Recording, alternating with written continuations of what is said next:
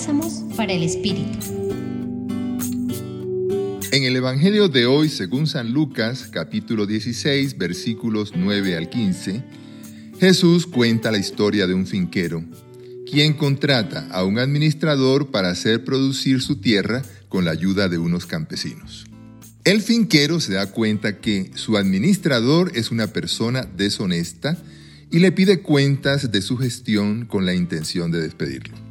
El administrador, reconociendo sus malos manejos y con el deseo de conservar su trabajo, renuncia al dinero que le debían pagar los campesinos para entregárselo al finquero.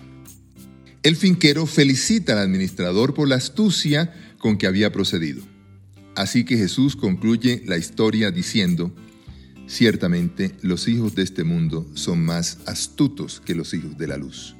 Por supuesto que este Evangelio no procura que imitemos la astucia deshonesta del administrador, pero sí es una invitación a ser audaces para hacer efectivo el Evangelio.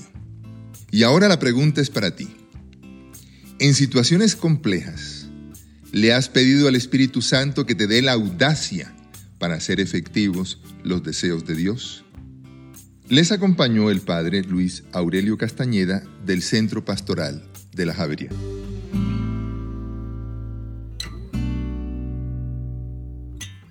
Escucha los bálsamos cada día entrando a la página web del Centro Pastoral y a javerianestereo.com.